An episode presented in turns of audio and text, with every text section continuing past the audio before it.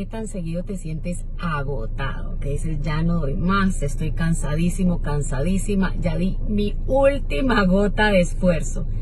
Déjenme contarles una historia de esta señora aquí en Miami que tenía tres trabajos, lo cual es una realidad para muchos migrantes, inmigrantes aquí en este país. Y esta señora trabajaba limpiando apartamentos de 5 de la mañana a 5 de la tarde, un trabajo físico, o sea, limpiando, barriendo, eh, moviendo eh, cosas que había que desechar, ¿verdad?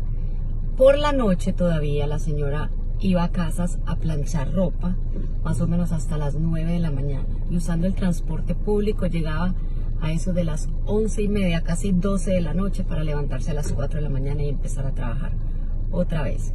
Y esto lo hacía los 7 días de la semana. Esta señora eh, le gustaba comprar la lotería. Hay gente que le gusta comprar la lotería. Yo creo que es poner la esperanza de pronto mucho en la suerte, pero bueno, esta señora compraba la lotería, aquí le dicen la loto. Y uno de tantos días llegó agotada, se tiró al sofá, no sé si les ha pasado que uno no llega ni a la cama, se tiró al sofá con blue jeans, se medio quitó los tenis y se empillamó.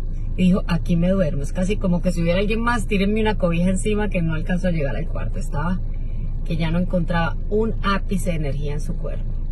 Con la poquita energía que tenía, sacó el celular y sacó su ticket de la loto, que ella lo chequeaba, me imagino que el día que anuncia los ganadores, supongamos que es un domingo.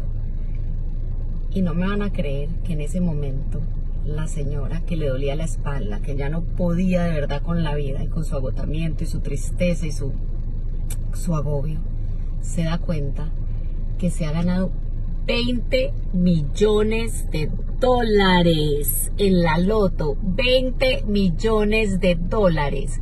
Inmediatamente esa señora se para del sofá como un tiro.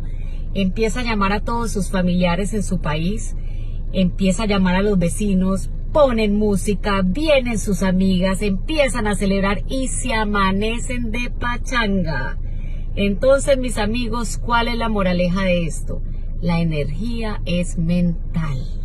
El cuerpo no está cansado. Tú tienes mucha más energía de la que crees. Si estás cansado, piensa si alguien te dijera en ese momento que te, te ganaste 20 millones de dólares y no serías capaz de pararte y festejar. En el libro uh, Cannot Hurt Me de David Goggins, eh, lo leí este año, muy bueno, él habla, David Goggins era eh, un eh, SEAL, que es como el elite de, del militar aquí en Estados Unidos. Y esa gente pasa por algo horrible que se llama Hell Week, la semana del infierno.